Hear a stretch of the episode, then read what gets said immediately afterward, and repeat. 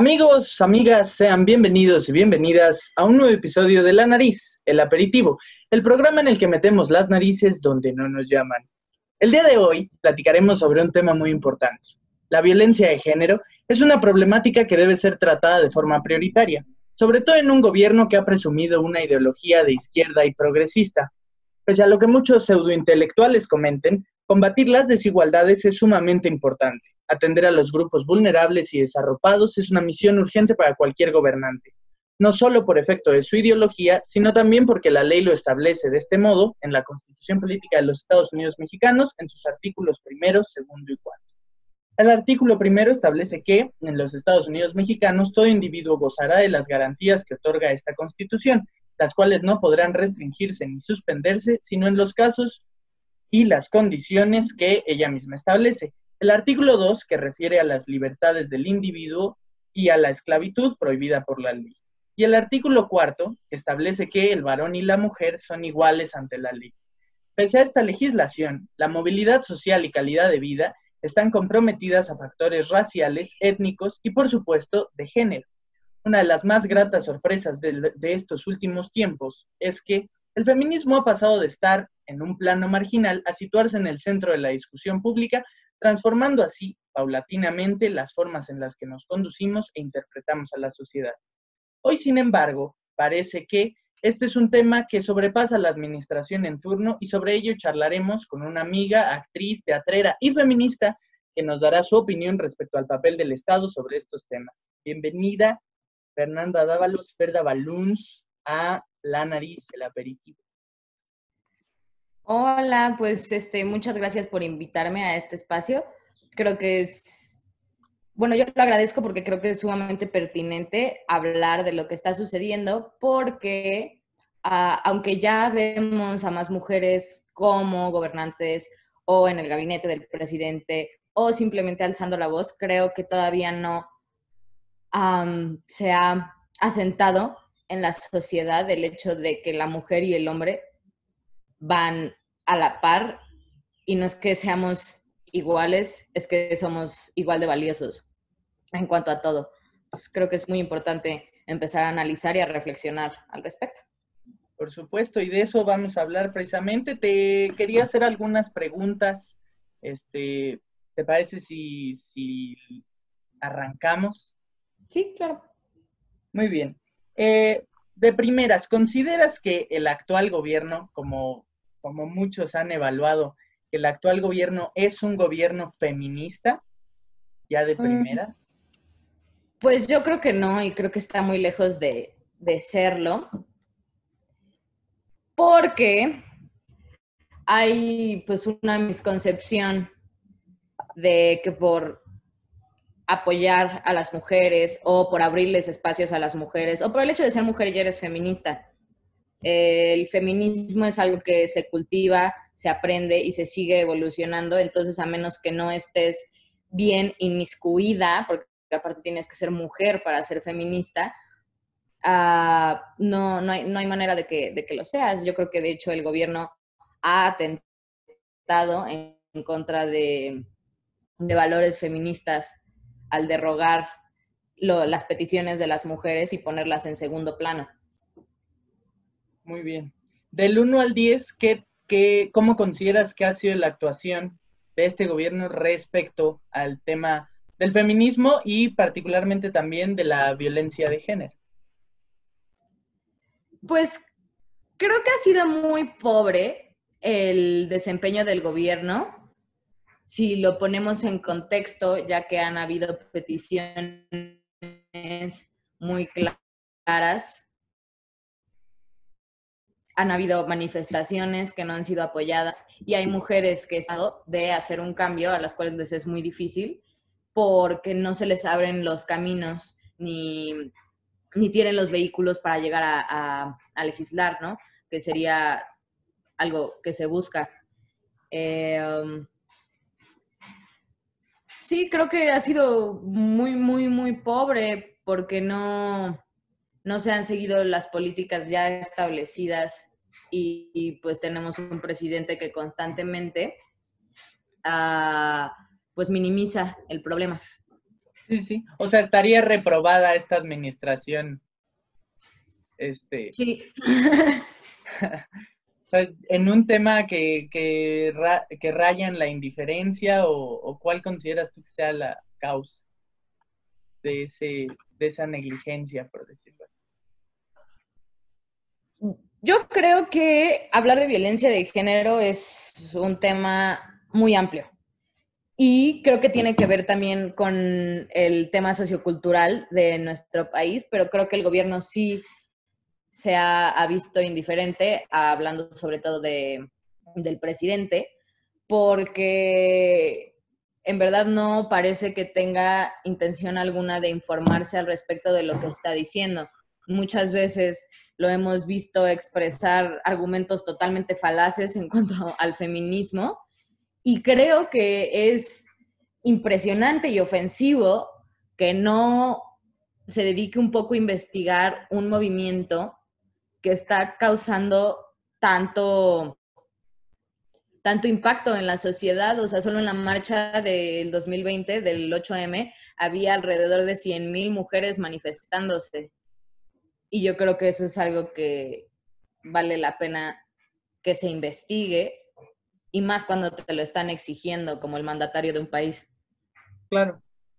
Este, hablabas también un poco de, este tema de la representatividad, que es un argumento que yo he escuchado mucho, que es que hay ya muchas más mujeres haciendo política y en el círculo político cercano del presidente. Eh, ¿Crees que este finalmente sea un paso para una política equitativa, o sea, para tener una sociedad, por lo menos en esa esfera, más equitativa. Y, eso, y si estas mujeres han realmente, han sido realmente importantes en, la lucha feminista, o más bien, más bien se han visto opacadas por esta hipercentralización que existe de la comunicación en el presidente. Pues yo creo que la representatividad es siempre importante, sobre todo cuando de alguna manera te has visto marginado o marginada en este caso, es importante que una niña pueda crecer y ver a mujeres en puestos de poder, a mujeres científicas, a mujeres filósofas. Pero, habiendo dicho esto, creo que también es importante darnos cuenta que el hecho de que haya mujeres en un ámbito no quiere decir que este círculo se torne feminista. Estas estas mujeres, la verdad, no han eh, fomentado el, movimiento ni lo han apoyado y pues creo que ha habido claros puntos en los que estas mujeres han decidido dar un paso atrás. O sea, son 16 puestos en el gabinete, ¿no? Y siete de estos puestos son ocupados por mujeres. Y pues sí, la verdad es, es bonito ver que casi la mitad del gabinete del presidente sean mujeres, pero pues sí son, no, no son mujeres que necesariamente estén poniendo los derechos ni el avance del feminismo como su idea ni su discurso central. Claro. Sí, sí, estoy, estoy de acuerdo. Ah, también hablabas un poco sobre minimizar el problema. Es que el presidente ha dado ciertas declaraciones muy controversiales como, lo, como esto de que nueve de cada diez denuncias de mujeres eran falsas, según datos oficiales. que no sé cuáles son esos datos. Y luego que ah, en este, a lo largo de este resguardo domiciliario no ha aumentado la violencia de género cuando las cifras demuestran lo contrario. Hay más denuncias ah, en, este resguardo domiciliario, en esta cuarentena de, de violencia de género. Este, ¿Tú crees que esto de minimizar el problema como tal también es parte de la violencia, también es violencia de género? Creo que es muy grave y creo que está llegando a ser violencia sistemática. Y es en verdad alarmante que el jefe de Estado esté decidiendo ignorar algo tan importante como es eso, porque entonces da pie a que otras personas lo minimicen también y se resguarden en las palabras de este hombre que no son informadas porque solo en lo que llevamos de cuarentena se han registrado 209 feminicidios. Son demasiados, son las tasas más grandes del mundo en la cuarentena.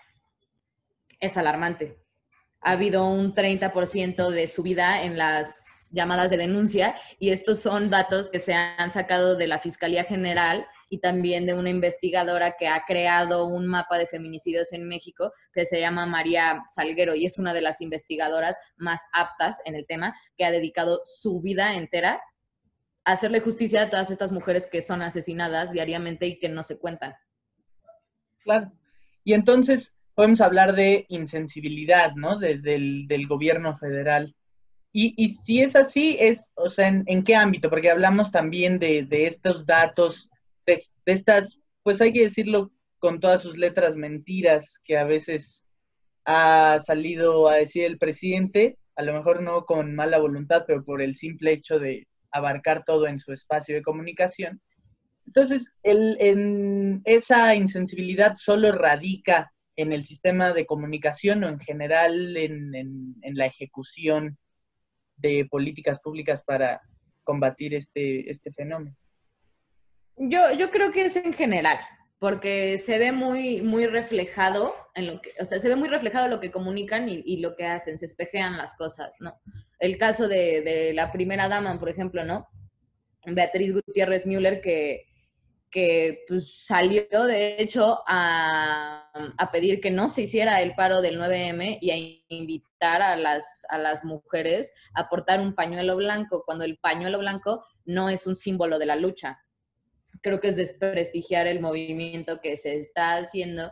Y si aparte te das cuenta que en los MPs es muy difícil que una mujer pueda lograr hacer una denuncia por lesiones, incluso cuando la mujer va golpeada y tiene todas las pruebas de que su agresor, sea quien sea, fue quien, quien, quien lo hizo. Creo que es, está muy corrompido todo el sistema y se decide no hacer nada al respecto cuando claramente es muy grave la situación, vaya, ya hay personas exigiéndotelo y, y no, haces, no haces nada al respecto. Y creo que e, ese cambio tan notorio debería de, empezar justo por nuestros jefes de Estado, porque te digo, o sea, es muy fácil para ellos decir estas pues, falacias, mentiras, argumentos inexistentes sin pensar en lo que van a detonar en la sociedad.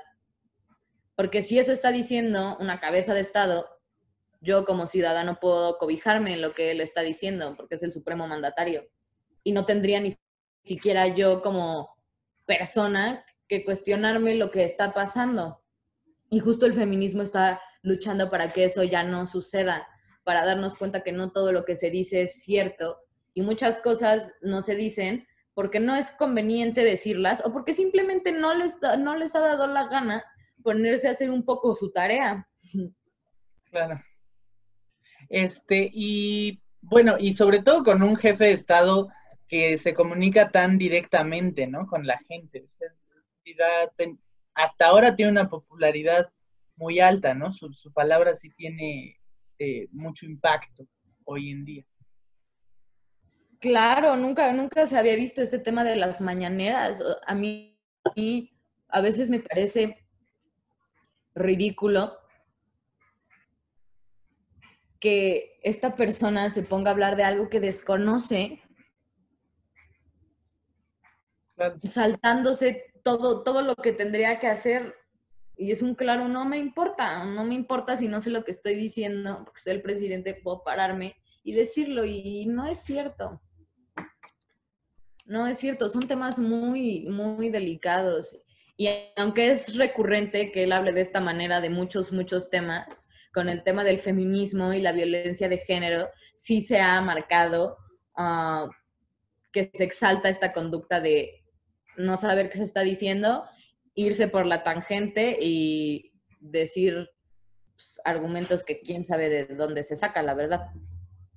Claro, y, bueno, en torno, en torno a este debate, eh, uno de los argumentos que he escuchado es eh, que, bueno, hay, mucha polarización en redes sociales y así, y hay un grupo muy claro que, defiende a capa y espada al, al, Ejecutivo y que dice que finalmente este no es un problema que le, una responsabilidad que le pertenezca al Estado, puesto que tiene que ver más bien con un, con un entramado cultural, ¿no?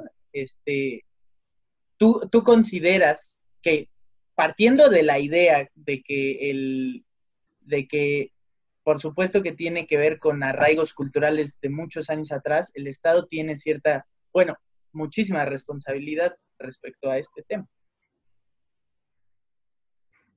Pues yo creo que sí. Yo creo que sí, creo que he tocado un poquito el tema. Si estas personas que están en el poder no comunican que están haciendo un cambio, no subrayan que hay un problema, no lo enuncian, entonces la sociedad tampoco lo va a hacer. Claro. Por eso hay grupos de mujeres que luchan porque eso no suceda, porque no se ignore lo que sí está sucediendo. Yo creo que se está volviendo un fenómeno que los está rebasando. Y no, no tendrían por qué verse rebasados, porque podrían hacer lo que les toca, empezando por investigar, porque yo estoy segura que las veces que el presidente se ha parado a hablar de feminismo, ni siquiera él sabe definir lo que es el, feminismo. Entonces creo que es muy difícil que puedas resolver o apoyar un movimiento que no comprendes. Y creo que la magnitud del movimiento es enorme como para que a esta persona no le haya ni siquiera nacido la curiosidad de en serio investigar lo que está sucediendo. O sea, si no lo ha hecho es porque no ha querido. Creo que sí causaría una repercusión fuerte que el gobierno apoyara el movimiento. Por supuesto, capital político, ¿no? O sea, seguimos en, en una sociedad machista que lo enjuiciaría por el hecho de posicionarse directamente en un tema así. Claro, y no solo, no solo que apoyen al feminismo, ¿no? Porque tal vez eso ya es pedir demasiado, pero que hagan algo al respecto de la violencia de género, porque hacer algo al respecto de la violencia de género no te hace feminista. Tampoco te hace darte cuenta que sí es un problema, es un problema muy grave que 9.6 mujeres sean asesinadas al día en tu país, que seamos el consumidor número uno de pornografía infantil, que en estos días de cuarentena se hayan muerto 209 mujeres, que haya incrementado la violencia porque las mujeres están en sus casas, porque aparte lo que se está viendo ahorita no es no es algo nuevo, vaya, las mujeres siempre han estado preocupadas de estar más encerradas más tiempo con, con sus esposos, con sus familiares hombres. Que, o sea, hablando de movimientos históricos, la prohibición del alcohol en Estados Unidos en los 20 se dio por eso, porque un grupo de mujeres que estaban apoyadas por, por una mujer que se llamaba Frances Willard, que fue una reformista que trabajó por los derechos de la mujer y porque hubiera jornadas de ocho horas para las mujeres, junto a un grupo de mujeres que estaban preocupadas porque sus, sus esposos estaban alcoholizados todo el tiempo y entonces estaban en la casa, entonces la mujer sufría más violencia. No es algo que se esté inventando, es algo que es real porque vivimos en una cultura sumamente machista y misógina. Y todas esas, todas esas, esas actitudes machistas y misóginas son replicadas por la mayoría de los hombres y por muchas mujeres y ni siquiera se dan cuenta de lo que están haciendo. Entonces es evidente que en estos tiempos de encierro la violencia en contra de las mujeres va a crecer. Por supuesto. Y, que, hablando esto de investigar y, y tomar acción, ¿qué políticas públicas eh, se podrían esperar o podríamos esperar nosotros como parte de la ciudadanía eh, directamente focalizadas a, la solución de, este problema?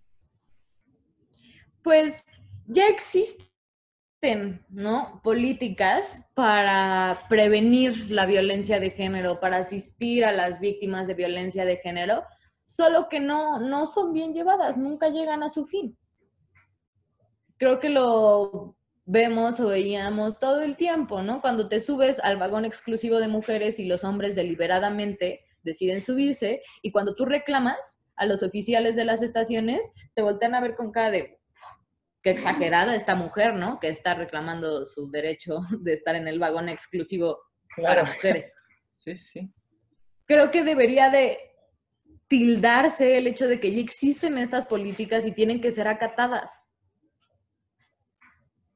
Porque muchas veces, muchas veces, cuando una mujer llega al MP con todas las pruebas de que fue golpeada, abusada, se le pregunta en qué situación estaba ella, ¿no? Si estaba borracha, si ella provocó a su agresor. Oye, no, cuando alguien llega y te roba, no le preguntas, oye, ¿tú, tú estabas presumiendo lo que te robaron? De pura casualidad tú provocaste al ladrón. No, no se, no se hace eso. Y a la gente le cuesta darse cuenta que sí somos una sociedad bien machista y bien misógina. Y que cuando se trata de problemas de violencia de género, siempre, siempre, siempre tenemos una respuesta y tenemos cómo defendernos y decimos, no, pero es que de situaciones a situaciones. Y no es cierto. Ya sabemos qué es lo que tenemos que hacer y yo creo que las autoridades tendrían que hacerse cargo de que así se hagan las cosas. Sí, sí. Eh, en, términos, ah, en términos de comunicación, volviendo a ese, a ese rubro, eh, hace unos días el presidente en una de sus conferencias matutinas mencionó eh, que su gobierno, lejos de ser feminista, era, era humanista, que es uno de los, es uno de los argumentos que yo he escuchado mucho en este debate del feminismo, ¿no? Y que parte, y que evidencia un poco el desconocer las bases y principios del movimiento. ¿Tú, tú crees entonces que estas, esta negligencia y este mal manejo del tema parte del desconocimiento del mismo o de una mala voluntad o un poco de las dos? ¿A qué se lo atribuiría? Pues yo creo que vienen de la mano.